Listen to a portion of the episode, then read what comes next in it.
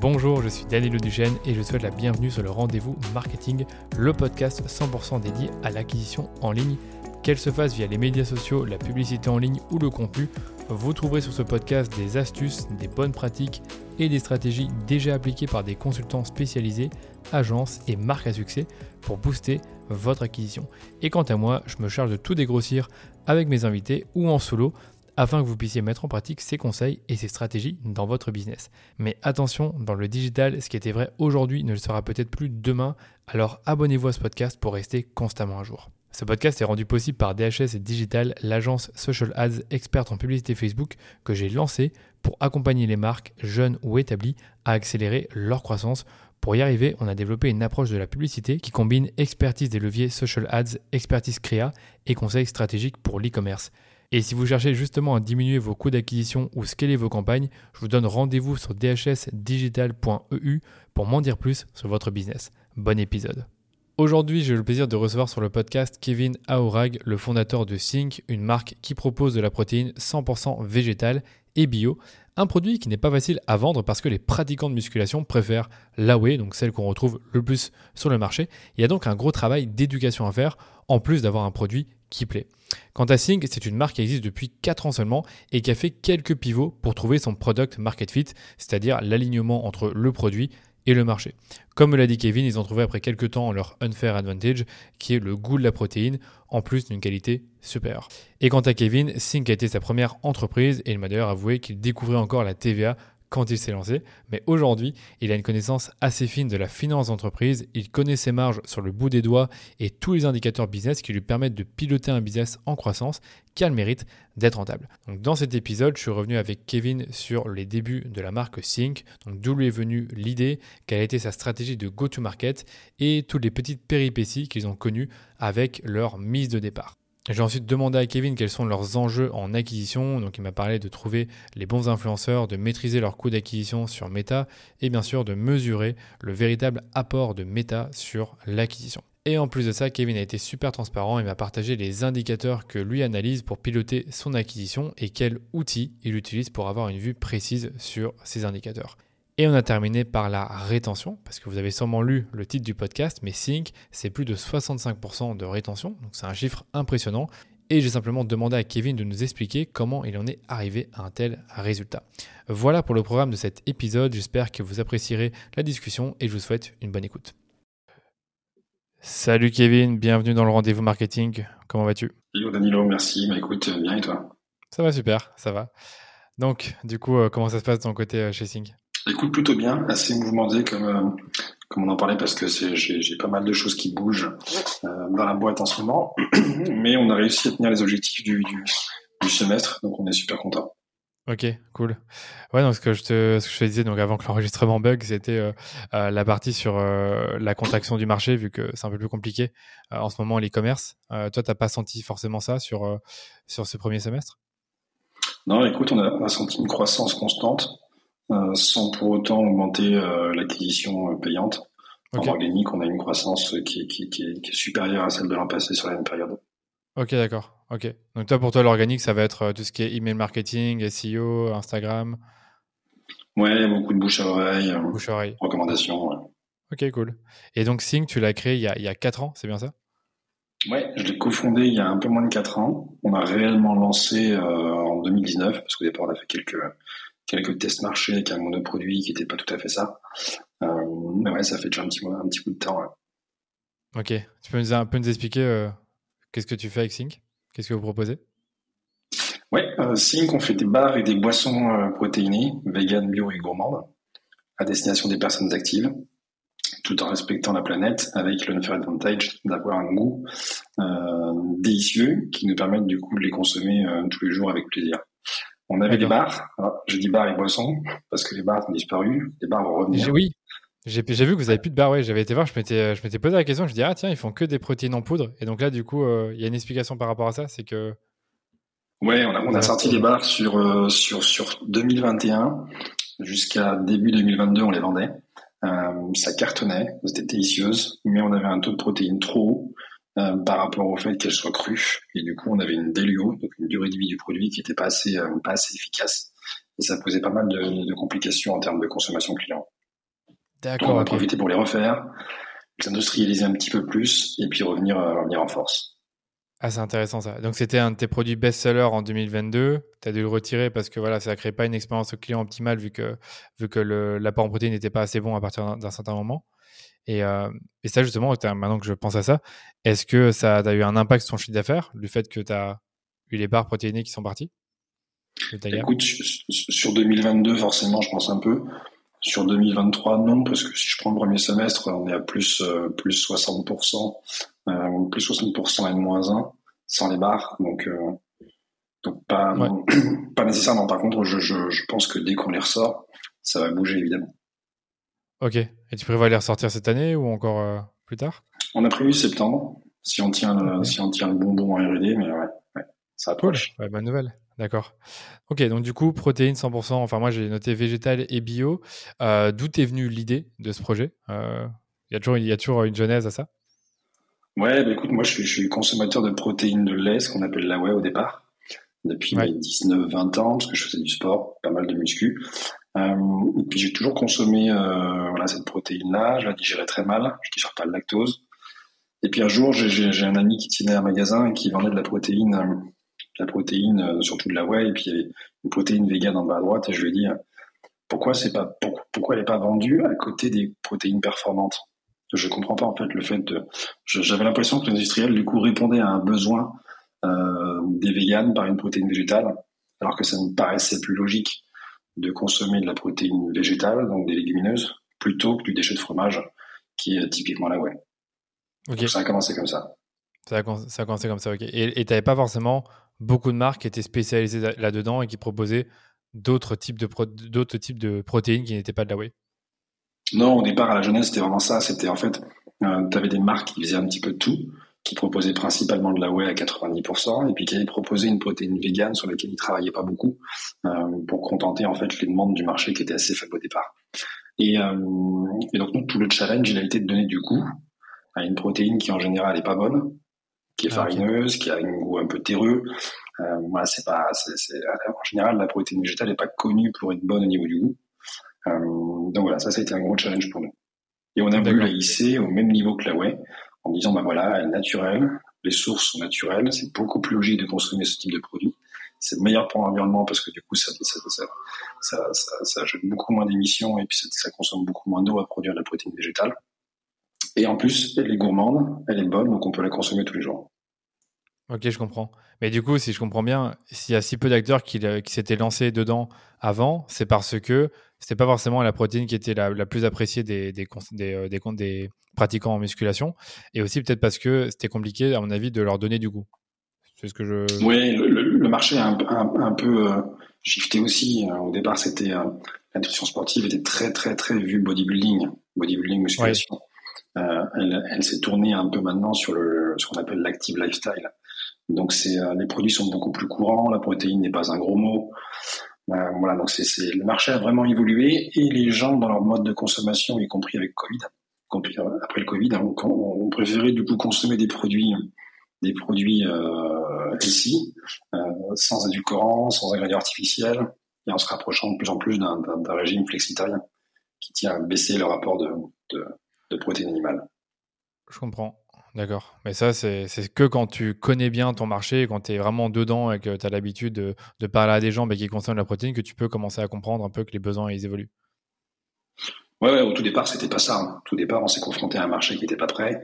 Euh, on avait un produit qui était, euh, qui était qu'on voulait innovant, mais qui n'avait pas sa place sur le marché. Donc, il a fallu que des acteurs à l'époque comme Foodspring arrivent et amènent un peu plus de, de naturalité dans ce, dans ce milieu. Ça, c'est intéressant, c'est que du coup, tu as profité de Foodspring qui balançait beaucoup en publicité à ce moment-là et qui du coup a éduqué le marché pour que toi, ta marque décolle aussi. Ouais, en fait, si tu veux, c'est ça, c'est qu'en fait, tu, ne peux pas éduquer les gens à consommer la protéine végétale, sinon ça te coûte un bras. On les avait pas, on a, lancé la boîte en fonds propres. Donc, euh, euh, nous, c'était de se dire, on va créer la meilleure protéine végétale, euh, toute marque confondue, on sera les meilleurs, et on va arriver sur un marché qui va s'éduquer au fur et à mesure. Ok. Toi, tu avais une conviction que le, marché s'éduquer au fur et à mesure et que du coup, naturellement, vous allez pouvoir euh, croître peut-être plus vite que d'autres acteurs qui sont dans, bah, ce, type de protéines-là parce que vous êtes spécialisé dans la protéine végétale? Ouais, c'est un peu ça. Bien qu'au départ, on avait un positionnement très performance, un petit peu the game changer de Netflix, tu vois, de, de, de trois ans avant. Et on s'est ah confronté à un marché où, bah voilà, où tu pouvais pas vendre, en fait, une protéine végétale performante parce que c'était pas la, c'était pas la cible. Et donc, on a, on a, on a, on a erré un petit peu un an, un an et demi dans ce, dans ce, dans ce modèle-là. Et quand on a rebrand et qu'on est passé, du coup, sur nos, nos packs actuels, on a vraiment une autre POC, euh, à ce moment-là parce qu'on touchait, en fait, on parlait à la cible qu'on était censé toucher au départ. D'accord, donc pour bien comprendre, au début, vous parlez, enfin, vous, vous avez une USP protéine végétale performante, vous avez constaté que ça marchait pas très bien, et après vous avez switché, et c'était quoi du coup le, nouveau, le nouveau message, la nouvelle proposition de valeur? Bah, la proposition de valeur, c'était qu'on pouvait, on, voulait démontrer aux gens qu'on pouvait être fit et strong sans gober tout euh, et n'importe quoi, et qu'on l'a fait avec les plantes, et euh, donc voilà, l'approche était complètement différente. Ok, je comprends. Tu disais que vous êtes lancé en fonds propres. Euh, pourquoi ne pas avoir euh, levé des fonds, sachant que ça aurait peut-être pu vous permettre d'aller plus vite? Aucune, aucune connaissance de l'entrepreneuriat. Moi, je venais d'un coup de j'étais graphiste. Pour moi, la TVA n'avait aucune, aucune signification avant de rencontrer le comptable. Je pensais même que le comptable, au début, euh, allait nous faire un, vrai business plan et qu'on avait juste à le suivre. Donc, vraiment, une, une, très, très, très, très newbie dans dans le milieu. Euh, donc lever des fonds, c'était, pas, pas envisageable. Et on a fait un tout petit peu de, de, de, de, love money au départ, qui nous a vraiment aidé. des amis proches, ouais. moi, du côté de la Suisse, qui sont des, qui sont des coachs. Donc, avons envie de commencer avec, euh, avec 30 000 et 40 000 euros. D'accord, ouais, tu avais quand même euh, un peu d'argent pour, je suppose, constituer ton stock. Et après, je sais pas si vous avez directement investi dans le média ou si vous avez euh, enfin investi dans, le marketing tout court, ou si au début vous avez plutôt fait ça avec le bouche à oreille et des, canaux organiques On a fait tout ce qu'il fallait pas faire. On a commencé par payer un salon, un, salon du fitness cher, payer cher des influenceurs. On n'a pas eu de résultat. Euh, bon, ça fait des bons amis, mais du coup, euh, du coup, on est retourné, on est revenu, on est revenu du coup après, après le salon, donc qui était au lancement de la marque. on est revenu, on n'avait plus d'argent, on avait fait, fait 8000 euros alors qu'on devait faire 100 000 on avait estimé 100 000. Et donc très compliqué, là, on a pris vraiment le chemin, euh, le chemin qui est pas du tout euh, preuve de concept, euh, euh, je mets du budget, je crée du contenu, zéro quoi. Non, si vous aviez votre produit et vous voulez le mettre dans les mains de plus de personnes possible, et, dès le départ, vous avez dit, bah, en fait, on pense que les influenceurs peuvent vraiment apporter quelque chose et vous avez misé dessus. Bah, je pense qu'on était convaincus qu'en fait, on avait le meilleur produit et qu'il laisse vendre quoi qu'il en soit, parce que quand on faisait goûter, les gens disaient waouh, c'est meilleur que de la whey. Donc pour nous, c'était une évidence qu'ils se vendraient. Sauf qu'on n'avait pas du tout euh, de, de, compétences marketing, pas du tout de compétences de vente, et une forme d'ignorance, mais qui nous a quand même conduit à, à, chaque fois à, à bondir dans cette Et, et, si je comprends bien, c'était c'était quoi les, les, les erreurs que vous avez faites lors de cette, de cette phase de lancement? Euh, Donc tu parlais d'influenceurs et de salons. Qu'est-ce que, qu'est-ce que vous avez mal fait selon toi si tu regardes ça euh, quatre ans plus tard? Euh, Je pense qu'on n'aurait pas dû faire le salon parce que le salon nous a pas apporté grand-chose. Euh, on a très peu vendu dessus, il nous coûté très cher. On a pris des influenceurs qui étaient des influenceurs performance et qui n'étaient pas du tout adaptés à, ce que, la cible notre produit initial, même si on brandait vraiment performance et, je pense que c'était une erreur. Mais non, je pense qu'on aurait, là, si c'était à refaire, on fait complètement différemment. D'accord, je comprends. Ok. Bon, et du coup, comment vous êtes rebondi après avoir euh, perdu euh, cet argent-là et euh, avoir gagné que 8000 euros? Eh ben, écoute, on s'est dit qu'il fallait, euh, il fallait innover, il fallait, on a coupé, les, on a coupé avec les influenceurs qu'on avait à l'époque. on a commencé à se débrouiller pour vendre. donc, on a commencé à, à, à, faire un peu de contenu. On a commencé. En fait, très vite, le produit a commencé à plaire parce qu'il était bon goût. Les gens le recommandaient, les gens le rachetaient. Et très vite, on est passé sur un modèle d'acquisition organique. On a, de mémoire, pas lancé d'acquisition payante, hormis un tout petit peu d'influence, mais jusqu'à euh, jusqu'à tard. Je crois qu'on a commencé, euh, on a, commencé il y a deux ans. Ok, d'accord. Donc pendant deux ans, vous avez quasiment pas payé euh, de publicité, hormis l'influence que tu peux. on peut le mettre dedans aussi, comme quoi tu payes un influenceur pour qu'il parle de ton produit. Ouais, ça nous a permis, tu vois, de, de, de finir par trouver le positionnement qu'on devait avoir euh, et de, de, de, de, le produit, d'arriver sur quelque chose de, de, fini, parce qu'au départ, tu vois, on a, lancé le produit, on avait un, seul flavor, un seul parfum qui était un pomme cannelle, qui n'est pas du tout un, parfum habituel du milieu, contrairement du chocolat et du vanille. On, a, voilà, on a, on, a, passé facilement six mois avec ce produit à essayer de le vendre parce qu'on rencontrait des problématiques de, de, de production. On s'était un petit peu trop avancé. Euh, le produit a beaucoup bougé, on a beaucoup fait de ruptures. Euh, on s'est retrouvé des fois avec des productions qui n'avaient pas le goût dont on, souhaitait. Donc, il fallait le stabiliser aussi avec le copacker. C'est un travail qu'on a vraiment fait avec eux depuis maintenant, c'est presque quatre ans. Et euh, ça n'a pas été, ça pas été rose tout de suite. Hein.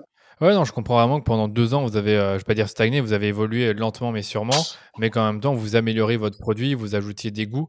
Parce que moi, ce que j'ai compris, c'est que vous avez principalement, la, principalement pardon, la protéine végétale en poudre, vous avez différents formats, et au fur et à mesure du temps, vous avez ajouté des goûts, parce qu'on le sait, les, dans ce euh, type de produit, euh, le fait de ne pas avoir un goût, par, comme par exemple choco ou vanille, tu t'exclus de plein de gens euh, qui n'aiment pas forcément la cannelle, par exemple. Ouais, ouais. Le, le, le, principe d'avoir plusieurs, plusieurs parfums permet du coup, enfin, force, force forcément la rétention. C'est un produit que tu consommes tous les jours, tu as besoin de varier. En plus, c'est un, milieu où, il y a très peu de fidélité, les gens, les gens changent beaucoup de marque. Et euh, notre vraie force, c'est d'avoir quelque chose de, très différenciant, euh, d'un produit qui est, bio, vegan, naturel, euh, mais, donc, mais, qui, mais qui plaît d'un point de vue gustatif. Et en proposant du coup différentes saveurs, les gens peuvent changer régulièrement et donc ne pas se lasser de la marque. C'est le risque bien souvent au départ, c'est que euh, sortir des parfums supplémentaires, c'est cher. Ça risque plus en plus. On a des MOCU qui sont qui sont assez élevés aussi, donc euh, c'est un peu compliqué à gérer au départ. Mais si tu veux créer tout de suite un modèle de rétention, tu peux pas aller faire que l'acquisition sur un chocolat à vanille. je comprends. Et, euh, et, par rapport au panier moyen d'achat, donc au départ, tu avais, je suppose, un panier moyen qui devait être plus bas que celui d'aujourd'hui. Comment vous l'avez fait évoluer avec le temps, sachant que c'est un, euh, euh, un, élément important, on va dire, de la croissance d'une marque, c'est que l'augmentation de son panier moyen lui permet de, continuer à investir dans l'acquisition, mais aussi ben, de, de, survivre au fait que ben, le coût des matières premières augmente, qu'il y a de l'inflation on a joué sur les bundles. Euh, on a joué sur les bundles. Quand on a, quand on a refondu le, le site actuel, on a créé en fait des bundles, donc trois produits 10%, quatre produits 15% et cinq produits 20%. On a créé, on, s'est rendu compte qu'on avait créé la demande en fait, puisque les gens partaient sur des bundles avec quatre ou cinq flavors différents. Donc ça, a considérablement augmenté les paniers. Et le fait d'avoir ce, discount intéressant, les gens c'est du stock. Donc, euh, donc on, a, on est passé d'un, avec ce modèle, on est passé d'un panier à 56 euh, à 62, 63 maintenant. Ok, d'accord. Tu as quand même augmenté euh, pas mal grâce à ça. Enfin, c'est déjà pas mal de, l'augmenter de, 10-20%. Euh, qu'est-ce que j'allais dire? Donc, les bundles, tu peux, pour, bien expliquer, donc c'est tu mets plusieurs, plusieurs produits, plusieurs goûts. Comment, comment ça se passe pour bien comprendre? Bah, Écoute, comme nous, on est monoproduit, en fait, tu, choisis, tu choisis 3, 4 ou 5, 5 sachets des, saveurs que, tu, que tu souhaites et ça te fait un pack. D'accord. Et tu le mets moins cher que euh, combien ça te coûte, que ce, que ça te coûterait si tu les achetais individuellement? Oui, bien sûr. Ok, top, compris. si on passe sur la partie euh, acquisition, tu disais qu'au départ, vous n'avez pas fait de publicité payante pendant, pendant deux ans. Donc au début, vos canaux d'acquisition, c'était de l'organique et un peu d'influence. Est-ce que tu peux un peu m'expliquer bah, qui s'occupait de ça, comment tu as géré cette partie-là? Et qu'est-ce qui a fonctionné, qu'est-ce que ça a donné au départ? Écoute, on était deux, donc c'était nous qui gérions ça. Euh, Quentin avait un, bon réseau euh, dans, l'influence marketing, donc ça lui a permis du coup de, trouver des bons contacts. Euh, on avait Big Win à l'époque, qui, est devenu un ami, qui, qui, est connu maintenant, qui a sa marque qui s'appelle Acaz. Et en fait, on a, fait un maximum d'influence marketing, mais sans trop dépenser. On avait des très très bons résultats à l'époque. et de l'organique, le temps de trouver vraiment le le positionnement qu'il nous fallait. On avait testé quelques ads à l'époque, mais c'était catastrophique en termes de résultats. On n'arrivait pas à se positionner par rapport, euh, par rapport aux marques concurrentes comme MyProt ou autres qui étaient très très agressifs en termes de prix. Et, euh, et puis, euh, puis bah, écoute, ensuite, là, nos, deux canaux principaux restent l'influence marketing et, et le, le, le, le, référent, le bouche à oreille. Le référent bouche à oreille. Et ça, comment tu, tu mesures en fait qu'il y a du référol Est-ce que c'est est-ce que tu as un questionnaire post-achat qui te permet de savoir que la personne en fait a, été recommandée? Comment tu mesures ça? Ouais, on a un questionnaire post-achat qui, qui, qui, arrive du coup après paiement. Et on peut savoir du coup de la personne bien. Donc souvent on, change un petit peu les, les, questions et les entrées pour avoir plus d'informations. Et après on a beaucoup beaucoup de, de commentaires clients beaucoup de messages, on reçoit beaucoup de messages entrants. On a beaucoup de naturaux, beaucoup de diététiciens, nutritionnistes qui conseillent nos produits et les gens nous, le disent en général. Ça, c'est intéressant. Et donc, du coup, euh, est-ce que, vous, vous, êtes, vous avez fait euh, la démarche en fait, d'aller justement vers ces naturaux, ces diététiciens, pour qu'ils puissent proposer vos produits, c'est-à-dire les contacter directement et faire des partenariats d'affaires avec eux? Non, absolument pas. Ah ouais, ça, c'est bien ça. Non, notre grosse force, c'est ça, c'est que le produit est très apprécié il est recommandé, donc ça donne du coup une grosse partie de notre chiffre d'affaires qui, qui, sont des clients récurrents, et, euh, et, il est recommandé par des spécialistes. Donc c'est euh, c'est l'avantage quand tu as, un produit qui est bien fait et qui plaît. D'accord, ouais, c'est ça. Mais ce qui est vraiment intéressant, c'est que de ce que je comprends, c'est que encore aujourd'hui, ce qui marche le mieux pour toi pour trouver des clients, c'est simplement d'être référé par, les, par tes clients, par des naturopathes, par, par des experts finalement, et qu'aujourd'hui, vous faites pas forcément énormément d'actions pour provoquer ce referral. Enfin, on en parlera après avec les programmes de fidélité, mais, mmh. euh, mais c'est déjà pas mal. Mmh. Et, euh, et l'influence, tu disais que vous avez fait beaucoup d'influence à moindre coût. Comment vous y êtes pris, sachant que l'influence, ça coûte cher aujourd'hui? Eh ben, écoute, c'était à l'époque où l'influence était moins chère. Euh, là, actuellement, maintenant, on doit avoir une cinquantaine de micro-influenceurs. On a peut-être quelques gros influenceurs avec qui, avec qui on tourne bien. écoute, la, la, la, je pense que la marque plaît je pense que, que, l'équipe qu'on est, euh, taille humaine, tu vois, on est, on est, on a une approche qui, qui, qui est vraiment, euh, qui est vraiment sympa. On essaie de garder vraiment le contact, de créer quelque chose de fort avec eux. Et, euh, et, le, produit est quand même différenciant par rapport aux grosses marques qui, qui, qui prennent sur la place. Euh, donc je pense y a une question de d'affinité, une question de branding de marque qui plaît. Ça joue forcément. Ouais. Euh, moi, je pourrais te dire ça. Ok, je comprends. Et euh, donc là, de ce, que ce que je comprends, votre stratégie aujourd'hui, c'est d'avoir un certain nombre d'influenceurs, des plus petits, des plus gros, de développer des relations avec eux et après de, les briefer sur des, communications ou alors est-ce que justement tu leur est-ce que vous avez un contrat avec eux qui fait que ben, tous les mois ils doivent parler de vos produits? Enfin comment ça se passe à ce niveau-là? Alors on a, la chance j'ai la chance d'avoir une CM qui est, extraordinaire hein, qui s'appelle Clem qui, gère ça et, euh, et en fait la relation est assez naturelle avec eux il y a des profils qui vont poster d'eux-mêmes, tu vois, qu'on m'embête pas, hein, qui, qui, qui, font d'eux-mêmes. Alors on les informe sur les sur les sur les marketing stock ou sur les nouveautés qui sortent ou autres. Ou s'il y a un pro, s'il y a une flavor qu'on veut pousser en particulier. Euh, et il y en a certains où c'est un contrat un peu plus cadré, avec un nombre de posts, un nombre de stories ou autre. Mais euh, c'est vraiment variable, c'est au cas par cas. Ok, c'est vraiment au cas par cas. Ok. Ok, vous avez bien géré ça. Donc toi, par, par exemple, l'influence, ça a pas l'air d'être toi qui gère ça. C'était au début peut-être Quentin, vu qu'il avait des, des, des, contacts là-dedans, et puis après quelqu'un que tu as en community manager. Ouais, ouais, après tu es toujours dedans. Hein. Quand tu es une petite équipe, tu as toujours le nez dedans. Mais, mais, euh, mais ouais, non, c'est Clem gère ça chez nous. Et Quand tu dis que vous êtes une petite équipe, tu m'as dit euh, que vous étiez combien encore? Alors on est deux. On est, on est deux. Donc il y, y, a une personne en CDI, euh, moi, et puis, et puis Clem, notre notre CM. Et Clem, elle est en, enfin, elle est en CDI aussi ou alors c'est en externe? Non, en freelance. c'est je comprends.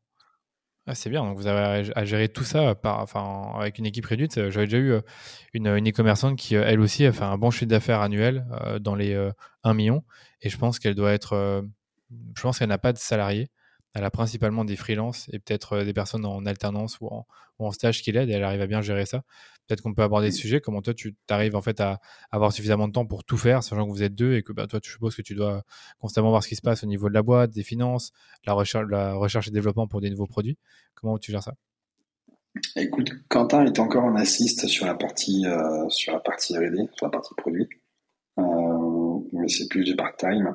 Euh, donc Clem sur la partie CM, Antonin qui est notre premier couteau suisse, notre donc le premier arrivé dans la boîte qui lui touche un petit peu à tout. Euh, si maintenant en, free on a recruté du coup quelqu'un sur la partie euh, sur la partie customer care, euh, je vais faire rentrer aussi quelqu'un sur la partie CRM, quelqu'un sur la partie growth, tout en free parce que je me suis rendu compte qu'en fait c'était le modèle qui, qui, qui nous connaît le mieux pour l'instant. tu vois, je peux bosser de, de, de, chez moi et je me rends compte que il y a plus d'efficience qu'à vouloir à tout prix créer un environnement d'équipe dans un bureau, sachant qu'on n'est pas sur Paris, donc c'est compliqué pour recruter. Euh, et donc, euh, et donc voilà, oui, bien sûr. Ouais, c'est pas facile de, comme tu dis, euh, de créer cet environnement. Enfin, je, je, connais ça. Et enfin, nous, par exemple, on fait tout en remote. Mais je pense que dans une boîte e-commerce, c'est peut-être un peu différent. Tu as peut-être besoin d'un peu plus se voir. Euh, tu es une équipe, je dis bien une équipe avec euh, plusieurs personnes en CDI. Donc je, donc je comprends. Ok. Pour revenir sur la partie acquisition, donc au début, c'était plutôt l'influence qui était très présente chez vous, puis après du référent, enfin, ce qu'on a dit. Aujourd'hui, tu m'as dit que vous avez, ajouté des canaux d'acquisition payants. Est-ce que tu peux un peu m'expliquer lesquels et dans, quel contexte vous avez fait ça, sachant que vous avez déjà des résultats avec l'influence? Écoute, euh, Meta, Meta qui semblait, euh, qui semblait logique, qui fonctionne bien, qui donne un, un ROS de 6, euh, mais qui, qui est biaisé parce que on a de la, de la, forcément de la surattribution. J'en discutais avec quelqu'un qui, qui, qui, qui, est un expert en gros, et, on poussait un peu le truc, et c'est vrai que c'est compliqué d'aller d'aller chercher en fait un ROAS correct quand tu fais beaucoup de réachats, euh, quand tu fais de l'influence marketing en parallèle. Mais, euh, mais Meta tout de suite, Meta directement. Google un petit peu, Google pour faire du Google Shopping et puis pour se placer sur la marque. Mais tu vas jamais aller concurrencer en call de des, des, des marques qui, euh, qui, qui, sont agressives. Ouais, tu parlais de, de certaines marques qui sont agressives, donc c'est-à-dire que tu as beaucoup de concurrents qui ont des prix moins élevés que les tiens. Donc, du coup, tu as le sentiment que c'est plus dur pour toi, par exemple, sur Google ou un Google Shopping, de te positionner, sachant que tu as des concurrents qui proposent des prix moins chers. Ouais, c'est ça. Je pense que pour une marque comme nous, il faut jouer avec ses forces, il faut jouer avec le référal, il faut jouer avec euh, euh, le branding, faut jouer avec le... parce que le produit derrière, une fois qu'on goûte, en général, on ne veut pas changer. mais aller chercher de l'acquisition pure comme ça en call sur Google, tu, tu te retrouves des, des coûts d'acquisition qui sont délirants. Donc, euh, ça n'a pas de sens. Je pense qu'il faut se battre avec les, les, les, armes qui sont mieux taillées pour nous. Ouais, donc c'est pas intéressant pour toi d'être euh, trop sur Google, à part faire un peu de stratégie défensive avec la marque et euh, Google Shopping quand mm. on euh, cherche certains mots-clés très spécifiques. et sur Meta, tu disais que tu as ROS 2.6, que c'est biaisé, que c'est surattribué. Donc ça, c'est un sujet que moi je connais puisque c'est ce que je fais quotidiennement. Donc en fait, à mon avis, avec bah, les, les, clients existants qui vont racheter sur le site, s'ils ont vu une publicité ou s'ils ont cliqué sur une des publicités, ça va être attribué à la pub. Et pareil pour l'influence, euh, si tu ramènes beaucoup de trafic avec l'influence et que tu as euh, certaines personnes qui voient, enfin dans ces personnes-là, certaines qui voient les publicités, ça va être attribué aux campagnes euh, méta. du coup, comment tu, tu, gères tes investissements, sachant que tu as l'air de dire que ton ROS, il est, il est surévalué? C'est assez particulier. On a mis en place pas mal de techniques pour, pour analyser un petit peu ça, mais si tu veux, on se base pas tellement sur le ROAS parce que pour moi, il veut rien dire. Euh, il y a des moments où tu vas, tu vas très bien marcher en influence marketing, tu vas te faire un back in stock euh, comme on a fait la semaine dernière après trois semaines de rupture. Et en fait, tu as un ROAS qui va exploser, mais il n'est pas lié en fait à Meta. Euh, c'est l'attribut, mais c'est pas la bonne chose. Donc, on va aller chercher un, un, un, CAC blended global. On va aller comparer un petit peu tous les. Alors, l'influence market, on peut, le, on peut la mesurer, donc c'est assez facile. Euh, par les codes, par les, par les discounts. Donc euh, derrière, tu, tu arrives à savoir quel vrai ROAS tu fais ou, ou ProAS tu fais sur tes, euh, sur tes ventes d'influence marketing. Parce que chaque influenceur a un code, donc c'est traçable. Ça c'est facile, ça c'est très facile. Ouais. Voilà. Après derrière, on va regarder dans sa globalité. On va regarder du coup le, le, le, le MER, le, le, le CAC blended, et puis en fonction de l'augmentation des campagnes euh, méta, on voit du coup comment on se situe. C'est plus ça. Franchement, c'est très bien comment tu m'as répondu. Enfin, il y a très peu de personnes qui euh, finalement ont, enfin, ont ces indicateurs-là en tête, CAC blended, ROS blended, enfin, qui, est, le MER. Euh, comment tu peux, est-ce que tu peux un peu nous expliquer comment toi tu les calcules pour que les gens qui nous écoutent puissent comprendre un peu ta vision des choses? Enfin, Moi, je, sais de quoi il s'agit évidemment, euh, mais, mais je pense qu'il y en a certains qui ne voient pas de quoi tu parles. Ouais, le CAC blended, en fait, il est différent d'un coût d'acquisition que tu vas avoir sur Facebook ou sur, ou sur Google. il est lié à ton nombre de clients global. Et donc forcément, si, euh, si, si évolue, tu le vois très rapidement. Euh, ensuite, tu utilises un, un, une, une, donnée qui est hyper intéressante, qui est le, qui est le, qui est le CAC sur LTV. Euh, parce que bien, bien souvent, euh, ouais, bien souvent, les, gens voient leur LTV au global. Mais déjà, il faut l'avoir hors taxe et après, il faut aller y attribuer tous les coûts jusqu'à ta, ta, ta, ta, livraison euh, et ton coût d'acquisition pour savoir quelle marge réelle tu fais. Et donc moi, ce, ce, cet indicateur-là qui, qui, qui, qui est, hyper important pour nous. et le, le, le, MER, si je ne me trompe pas, c'est ça doit être le, le, chiffre d'affaires réalisé hors taxe divisé par tes, tes spends. Ouais, c'est ça, c'est ça. Et tu as une idée du MER que tu vises chaque mois? Est-ce que tu as un MER sur en tête à, Ouais, on est à MER à peu près sur, sur 10. Sur 10, ok, donc tu veux quoi? Ouais, d'accord, tu es quand même ambitieux à ce niveau-là, c'est-à-dire que tu veux pas payer, si je résume, plus de 10% euh, de ton chiffre d'affaires qui est consacré à du marketing. Si, on va augmenter. On va augmenter, mais là, on va passer dans une phase où on va, on va itérer un peu les, les, créations pour essayer d'aller craquer méta euh, et de, de, de, de, contrer un peu notre acquisition qui se fait principalement organique. On a un vrai travail à faire sur Meta pour essayer de, de, comprendre comment on peut aller craquer le modèle sur la partie, euh, sur la partie cold euh, pour ensuite scaler beaucoup plus fort. Ouais, je comprends. Donc là, tu es prêt à sacrifier un peu ton MER et peut-être le descendre à 7 ou 8 euh, de façon à augmenter des investissements sur Meta et faire plus de tests et ainsi voir s'il y a moyen d'aller chercher plus de nouveaux clients grâce à Meta, si je comprends bien. Ouais, tu vois, si tu veux, en gros, on fait, on fait 40% de, de entre 40 et 50% de nouveaux clients chaque mois. Euh, on a fait le 0, euh, le 0 à 2 millions avec un, produit qui maintenant est, est, euh, qui maintenant est, stable. Et donc avec, on n'a pas encore validé vraiment l'influence market parce que je pense qu'il faut dépasser quand même pas mal de spend pour, pour, vraiment dire ok, j'ai craqué ce modèle-là. Mais on a besoin du coup de vérifier méta, par quelle stratégie on va y aller. Donc itérer sur des, des, des créatives, des UGC, des, des, angles marketing pour ensuite aller se dire, OK, maintenant on met la sauce et on va aller euh, saturer le marché français sur notre niche et on va aller chercher du coup Amazon, on va aller chercher euh, euh. Ah, ça, on en parlera peut-être après, on, en parlera peut-être après des, du plan de développement. Mais du coup, tu parlais de, craquer Meta. Aujourd'hui, qu'est-ce que vous avez pu constater qui marche bien sur Meta, sachant que ça fait deux ans que vous faites des publicités sur ce réseau? On a fait, en fait, si tu veux, on a fait quasiment que des statiques. On a très très peu fait de content dessus.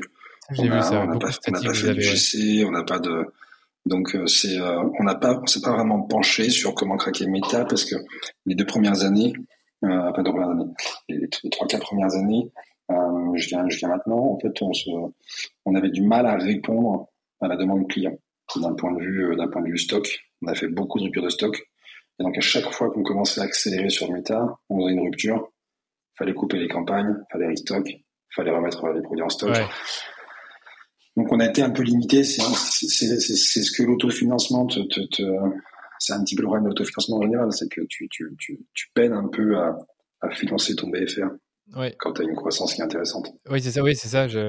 J'avais lu que tu avais fait un, enfin, dans un des podcasts dont, euh, sur lesquels tu étais intervenu, c'est que tu parlais de BFR. Et c'est vrai que le BFR, on sait que c'est le nerf de la guerre euh, dans, dans les affaires. C'est que, bah, je suppose que euh, tu as beaucoup, beaucoup de charges et que ben, ton, ton, revenu il arrive un peu après, ce qui fait que tu dois toujours compenser avec ta trésorerie. Ouais, nous c'est nous c'est l'avance de stock. L'avance de stock est assez conséquente parce qu'en fait on a un monoproduit qui euh, qui euh, qui se vend euh, qui se vend 30 euros, mais qui est quand même conséquent. Donc même si on a une bonne marge dessus, on n'a pas de petits, petits produits complémentaires sur lesquels tu vas aller chercher beaucoup plus de marge pour équilibrer. Donc nous dès qu'on restock, on restock sur toutes les flavors quasiment. Ça nous fait des gros montants du coup à, à, à dépenser. donc c'est euh, ça et, voilà, et on n'a pas fait de levée de fonds, donc on n'a pas de, on pas connu euh, euh, comme certaines marques le, le, le, cash suffisant pour pouvoir pouvoir assurer le stock quoi. Ouais, je comprends. Et donc, du coup, ça, le fait d'avoir avancé le stock, enfin, d'avancer autant de stock, ça te limite dans les investissements que tu peux faire sur les plateformes? Ouais, ouais, ouais. Et bien souvent, au, tout début, surtout, on a eu pas mal de, de, de, de retard de production parce que les, les n'étaient pas ce qu'on attendait. Il y avait C'était un peu compliqué de stabiliser le produit au départ. Comme nos, nos, matières premières, du coup, elles, elles, elles macèrent avec des, des, des vraies gousses de vanille des vrais connes de, de, de, café et ainsi de suite. Euh, il y a un vrai processus, un vrai secret de sauce dans la conception de la, la, la, poudre. Et donc, c'est euh, quelque chose qui prend du temps aussi. Il faut l'anticiper, il faut, faut sécuriser les matières premières en amont, donc euh, il y a un vrai travail d'aromatique. Ouais, je comprends. Ça, c'était les grosses galères et maintenant, ça a l'air d'être réglé. Et c'est ça qui vous permet peut-être d'accélérer un peu plus sur, sur l'acquisition, sachant que maintenant, vous avez ben, les, bons, les, bons, euh, les bonnes saveurs, tout est OK. Et niveau stock, ça a l'air d'être réglé aussi. Ok. c'est vraiment intéressant. Et donc, tu disais que sur Meta, euh, aujourd'hui, vous faites plutôt des statiques. Donc, tout ce qui est UGC, vous n'avez pas testé, sachant que vous avez beaucoup de contenus qui proviennent d'influenceurs et de micro-influenceurs. Pourquoi ne pas les avoir testés, sachant que si vous avez un partenariat avec eux, parfois ils acceptent en fait d'être diffusés en publicité, ou alors d'utiliser en fait leur nom de, tu sais, leur, leur, nom d'utilisateur et sponsoriser leur poste. Bah parce que simplement, en fait, c'est une bonne question, mais on avait commencé un peu à travailler là-dessus. Euh, et, derrière, l'idée, c'était de le sortir, euh, de sortir du coup euh, Q2 de cette année. Commencer vraiment à taper en UGC et, d'y aller. On a eu des problématiques de rupture de stock. on a travaillé un petit peu l'équipe. Et donc, ça a pris un peu plus de temps que prévu. mais on est censé lancer une campagne du, GC pour faire du testing le mois prochain. Ok, je comprends. Ok. Euh, et c'est quel type, enfin, si je peux me permettre, c'est quel type de GC que vous comptez lancer? Est-ce qu'il y a un format en particulier que vous avez développé? Ça peut être euh, trois raisons 2 ou des comparaisons ou des, euh, des tests, des témoignages, des reviews. Qu'est-ce que c'était Qu'est-ce que c'est comme UGC On va faire de l'unboxing, on va faire des, des, des, des comparaisons, bien évidemment.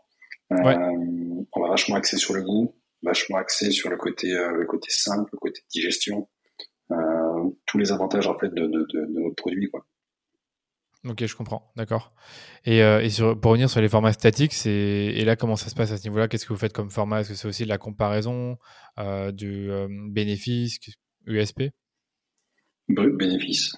Bénéfice, bénéfice et USP en, majorité. Ok, c'est noté. je te propose qu'on passe. Attends, je regarde si j'ai encore un truc sur l'acquisition. les métriques que tu regardes au niveau global, ça on en a un peu parlé. Tu me parlais du, du CAC Blended, du MER, euh, du POS. Ça, c'est vrai que tout le monde ne connaît pas le POS. Tu peux peut-être nous réexpliquer euh, ce que c'est le POS parce que c'est un truc un peu moins évident. c'est tu, tu, vas, tu, vas, tu vas chercher en fait ton, ton, ton, multiple que tu fais avec tes dépenses euh, marketing, sauf que tu vas y soustraire en fait tes, tes, tes, charges.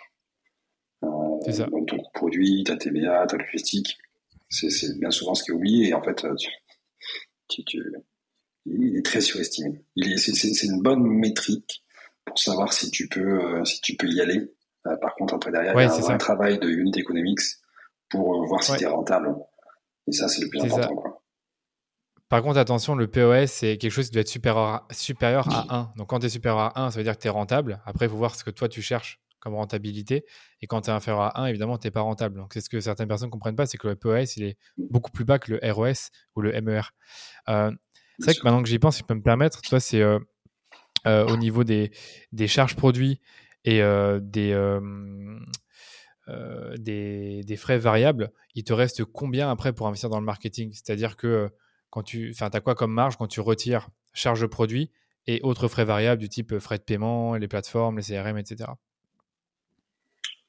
tu veux dire avant livraison? Avant livraison Oui, livraison si on peut le retirer. Livraison si on peut le retirer.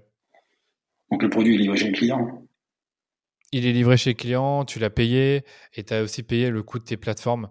Euh, parce qu'en fait, ce que moi j'ai entendu, en gros, j'en parlais avec, un, euh, avec Vincent Redrado, je ne sais pas si tu connais le fondateur du Digital Native Group, il me disait que idéalement, c'est bien d'être à 55% pour avoir de l'argent à investir dans le marketing et pour payer tes coûts fixes, donc c'est-à-dire les salaires et les bureaux. Oui, c'est donc c'est la, la, la, contributing margin one. Oui, ouais, c'est ça, marge contributive. exactement. C'est exactement ça. Entre 50 et 60. on calcule euh, entre 50 et 60. Ouais. On calcule. Euh, ah ben, très, très peu de, on a très peu de dépenses euh, d'acquisition traquées. Donc, ce qui permet d'aller à la CM2, euh, puisqu'on dépense très peu. Donc, on, en, on va dépenser 10%. Donc, c'est-à-dire qu'on va, oui, ça, 10% à la CM1, il va nous rester à peu près 45. 45 et derrière, tu, tu, tu, tu mets de l'influence marketing. Donc, on a, une, on a une bonne marge qui nous permet de, de, de, bien évoluer, mais qui est un peu tronquée parce que l'acquisition est organique. Mais oui, c'est ça. En gros, il faut être, euh, il faut être à plus de 50. C'est certain. Oui, c'est ce que lui m'a dit. Il faut être à 55 idéalement. Ouais. Ouais. Et après, ça dépend des coûts d'acquisition. Tu vois, nous, on a, on a un CAC blended à 14. Donc, euh, des marques qui font que de l'acquise et qui ont peu de rétention, euh, ça, devient, ça devient compliqué après. Oui, mais c'est hyper bien, c'est enfin, hyper intéressant parce que lui, c'est ce qu'il m'a dit, c'est qu'il faut être à, à 55-60% en marge, marge contributive 1 et qu'après, lui, il dit carrément que tu peux dépenser 20 à 25% en marketing, mais lui, il a inclus dans le marketing euh, la, publicité, comme tu t'en doutes, enfin, le, les frais publicitaires. Je pense que les frais agents, il les inclut aussi, et aussi euh, la créa. Donc ça, on n'a pas parlé, parce que la créa, c'est un, coût, important pour vous. Vous arrivez encore à vous en sortir à ce niveau-là, sachant que c'est un frais euh, bah, auquel il faut penser quand on fait du marketing. Écoute, la créa, on fait tout nous. Euh, on a fait, on a rarement fait de shooting. On a peut-être fait deux depuis le, deux, trois depuis le, depuis le lancement.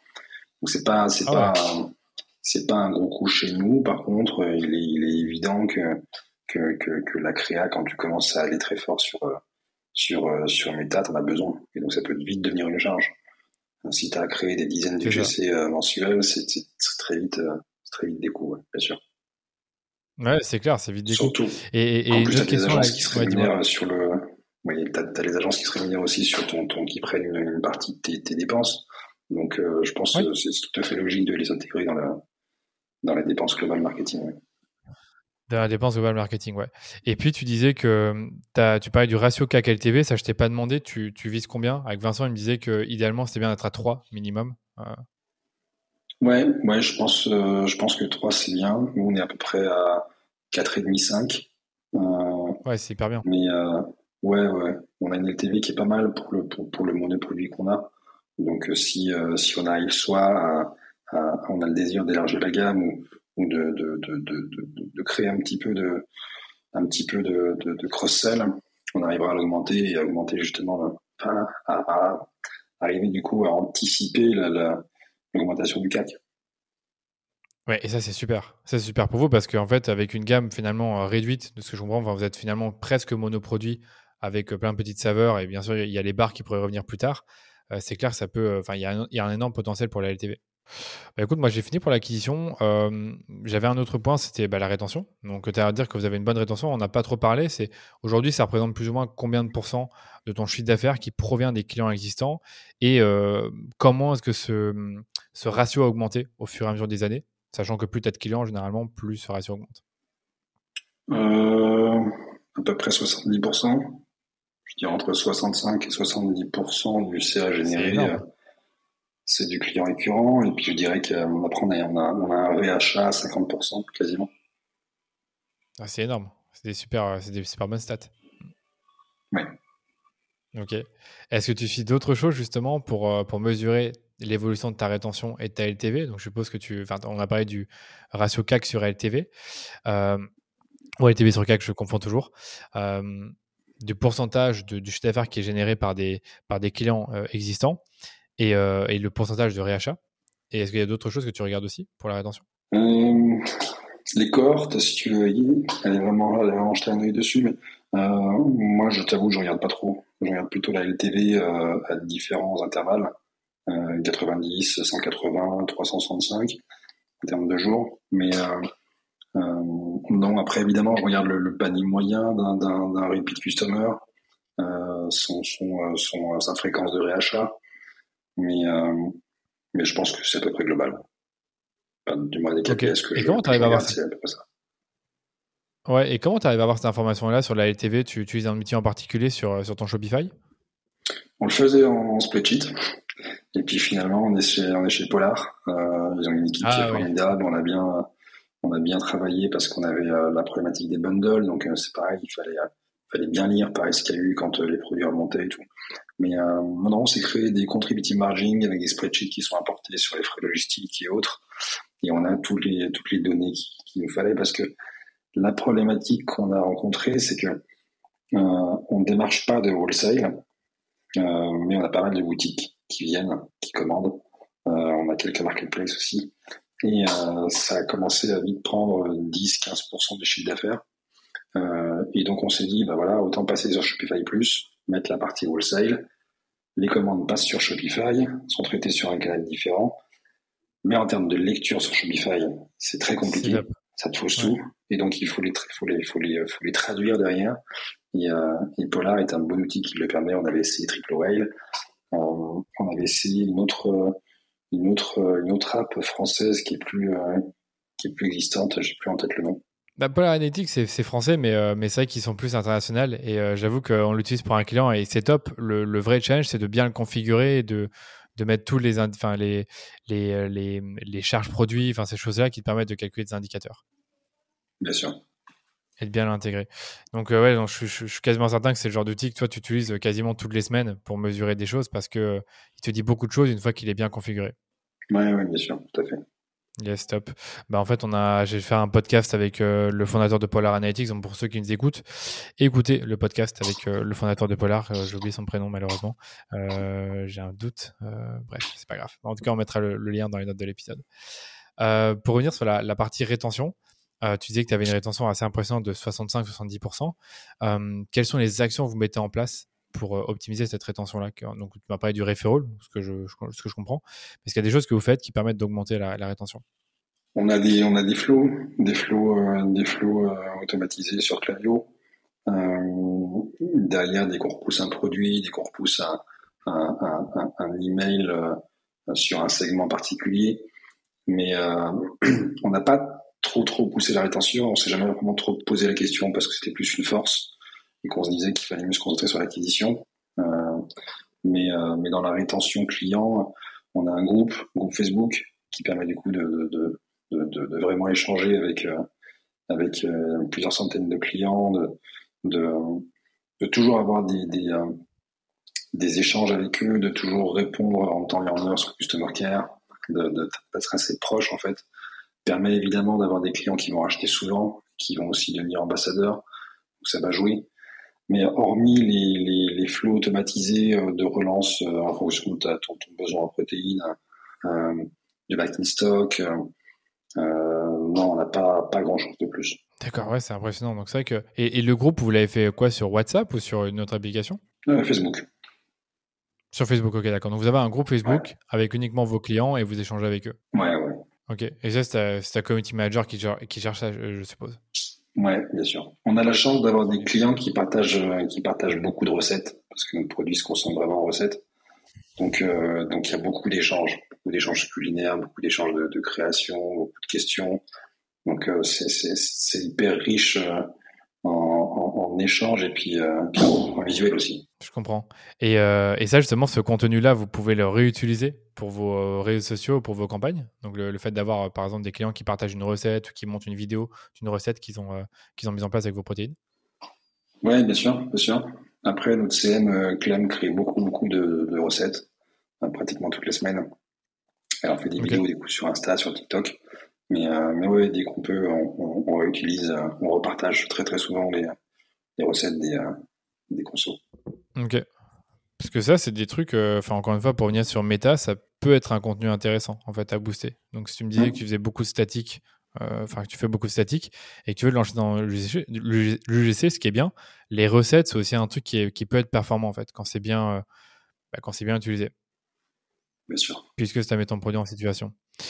Et, euh, et, les flows automatisés, donc je suppose que c'est simplement le fait quand quelqu'un a acheté, je sais pas, il y a en, en, juin, bah, trois mois plus tard, tu lui renvoies un message pour faire un refill. Ouais, c'est tous les flots standards. C'est tous les flots standards, bien sûr. On va faire une repasse dessus cet été pour, euh, la mettre un petit peu à jour. Et puis, euh, tu parles de mettre à jour les flots ou la base? Remettre à jour les flots, resegmenter correctement. Euh. Ouais. D'accord. Ouais, c'est vrai que c'est pas évident de faire des bons segments. Moi, c'est pas mon métier, mais je sais qu'il y en a dont c'est le métier et qui, bah, qui passent du temps en fait à trouver les bons segments pour envoyer ensuite les bons emails. Parce que comme tu le sais, l'email marketing, si tu envoies un email qui est trop généraliste, ça a concerné très peu de gens. Et donc, du coup, tu n'auras pas forcément un bon taux de conversion. Tu as aussi un programme de fidélité. Euh, vous, avez mis, vous avez mis ça en place, euh, de ce que j'ai vu sur votre site. Euh, comment ce, ce, programme, comment il a été structuré et quels sont un peu les résultats? Écoute, pour être super honnête, on a beaucoup galéré parce que à un moment donné, on avait l'abonnement. tu pouvais t'abonner pour recevoir automatiquement tes produits. Euh, donc on n'arrivait pas à trouver un, un, programme de fidélité qui fonctionne avec, parce qu'on avait déjà un discount qui était de 15%, je crois, à l'époque. Ensuite, on a arrêté l'abonnement parce qu'on faisait beaucoup de rupture de stock. Il n'y a rien de pire pour un client que de s'abonner et de ne pas avoir un produit alors qu'on lui promet. On va le faire revenir maintenant qu'on a, qu'on a, qu'on a, qu'on a, qu'on a solutionné le problème de stock. Donc, on va faire revenir l'abonnement, qui sera du coup euh, une option euh, de plus au, au bundle. Donc le format, le format commercial va un petit peu changer en termes d'offres. Mais, euh, mais, le problème de fidélité, on a quand même beaucoup galéré. On a lancé quand même quelque chose. On passe par Yopo. qui permet du coup en fonction de, d'actions particulières comme la création de compte, comme le like de la page Facebook ou autre du groupe, de, ou l'anniversaire, de pouvoir gagner des points qui vont être déductibles sur les, sur les, prochaines commandes. je dirais que c'est un, c'est un mashup un petit peu global parce qu'on a quand même beaucoup de clients qui continuent à utiliser les, les, les codes influenceurs. Tu as ceux qui prennent des bundles, donc tout n'est pas forcément cumulable. Donc c'est un petit peu un petit peu compliqué. Je trouve qu'on n'a pas encore trouvé vraiment le, le, le, le, programme qui fit bien. Et c'est un, un, sujet qui va revenir prochainement. Ouais, je comprends. C'est vrai que oui, en effet, si tu peux pas cumuler les points avec des codes influenceurs et que tu as beaucoup de personnes qui achètent grâce au code influenceur, c'est n'est pas l'idéal. Et est-ce que les gens reçoivent un email quand ils ont un certain nombre de points qui leur permet d'avoir une réduction intéressante? Oui, bien sûr, bien sûr. Il y a, il y a une séquence d'emailing qui, qui les avertit. Euh, dans la mesure où on va remettre du coup l'abonnement, on va pousser un maximum de gens qui utilisent les codes, les codes influenceurs et un maximum de gens qui prennent des bundles sur la nouvelle formule d'abonnement qu'on va faire. Ah, vous allez refaire une formule d'abonnement vu que vous avez géré vos problèmes de stock. Oui, bien sûr. Avant de l'arrêter, on était à peu près à 25% du chiffre d'affaires généré par de l'abonnement. Euh, et il y a de grandes chances qu'on puisse aller beaucoup plus haut. Donc c'était pour nous une évidence de le remettre. Ok, d'accord. En tout cas, si je dois vraiment résumer un peu ce qu'on s'est dit, en fait, ton chiffre d'affaires est grandement drivé par la rétention. Donc, c'est là où, à mon avis, vous faites le plus de, travail et vous faites le plus attention à, ben, gérer tout ça et optimiser. Euh, et l'acquisition, c'est le truc le, un peu plus difficile parce que vous n'avez pas encore craqué, euh, d'après ce que tu dis, ni l'influence, ni les pubs méta qui sont un peu tes deux euh, canaux d'acquisition principaux. Euh, et sachant que ça, ça peut pas être infini puisque ben il y a toujours des contraintes de stock. Bien sûr, une fois qu'on a résolu, euh, une fois qu'on a résolu comme c'est fait le, problème de stock, pouvoir se poser réellement sur l'acquisition. C'est important aussi d'avoir de, prouver, tu vois, un modèle euh, en plus sur un monoproduit qui fonctionne sans avoir besoin de faire de la, du surachat de clients et d'avoir d'avoir un modèle vertueux dans lequel en fait le, le, le n'est pas un driver mais derrière, la, la marge contributive le sont plus. Euh, je pense que c'est important. Ouais. Et ça, je pense que, si on avait. Ouais, c'est important parce que. Vas-y, vas-y, je t'en prie. Bah, excuse-moi, je disais que, en fait, je pense que si on avait cramé trop vite de l'argent en acquisition, on serait confronté à, des, à, qui n'auraient pas été vraiment clean. Euh, on aurait peut-être eu des taux d'acquisition très forts euh, et on n'aurait peut-être pas, vraiment du coup capitalisé sur sur le réachat et sur l'organique au départ. Ça fausse un petit peu les, lancements produits, les, euh, les flavors, pour trouver un petit peu son, son sa, sa, preuve de concept. C'est pour ça qu'au tout début, vu qu'on a changé pas mal de, de, de formats, pas mal de, de positionnement, euh, on voulait pas trop, on voulait laisser plutôt le, le, l'organique décider. Je comprends. Ouais, d'accord, je comprends.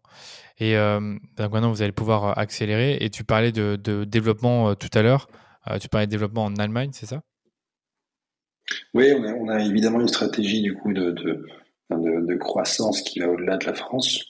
Euh, pour l'instant, on est très loin d'avoir touché le plafond de verre ici. Euh, mais une fois qu'on aura craqué du coup, euh, qu'on aura craqué un peu méta, on ira voir évidemment ce qui se passe sur sur Amazon Europe parce qu'il y a il y a, il y, a, il y a vraiment un marché très fort pour nous là-dessus. on est intimement convaincu que par l'unfair advantage qu'on a du goût, en plus d'avoir un produit sain et bio, on peut faire beaucoup de réachats et euh, qu'on peut dupliquer le modèle qu'on a là en France, en s'adaptant évidemment du coup à la localité, mais en Allemagne qui est un très gros marché. Ouais. tout à fait. Ok, je comprends. Euh, et ça, tu as déjà un plan pour ça, pour, pour avancer là-dessus, ou c'est encore trop loin, on va dire, pour, pour y penser? Non, non, on a un plan. On a un plan à suivre. Allez, c'est bon, c'est bon à savoir. Il y a autre chose que tu veux rajouter pour, pour conclure ce podcast après tout ce qu'on s'est dit? Écoute, non, j'ai peut-être oublié des choses. Euh, j'ai peut-être euh, dit des bêtises. Mais en tous les cas, c'est, non, c'était, euh, c'était un échange super intéressant. Non, moi aussi, j'ai appris beaucoup de choses. C'était cool. Merci encore pour ton temps. Et écoute, ben, parlons-nous un tout petit peu en off. Mais merci encore une fois pour ton temps. Allez. Merci à toi. À plus tard. Salut. Salut. Merci d'avoir écouté l'épisode jusqu'au bout. Comme d'habitude, j'espère qu'il vous a plu, qu'il vous a inspiré et appris des choses. Et moi, je trouve que le parcours de Kevin force le respect. C'est quelqu'un de très humble, mais surtout de très résilient parce qu'il a attendu de nombreuses années, en fait de galères et de pivots, avant de voir son business décoller. Et franchement, c'est mérité quand je vois la façon dont il pilote son activité. Avant de vous quitter, j'aimerais beaucoup avoir votre feedback sur les derniers épisodes du podcast. Pour ça, prenez simplement deux minutes et laissez-nous une note sur Apple Podcast ou sur Spotify. C'est la meilleure façon de me remercier pour les épisodes de ce podcast qu'on publie chaque semaine depuis 3 ans maintenant. Et ça nous permet aussi de faire grandir la communauté autour du podcast de manière 100% organique. Allez, je vous dis à très vite pour un nouvel épisode du Rendez-vous Marketing.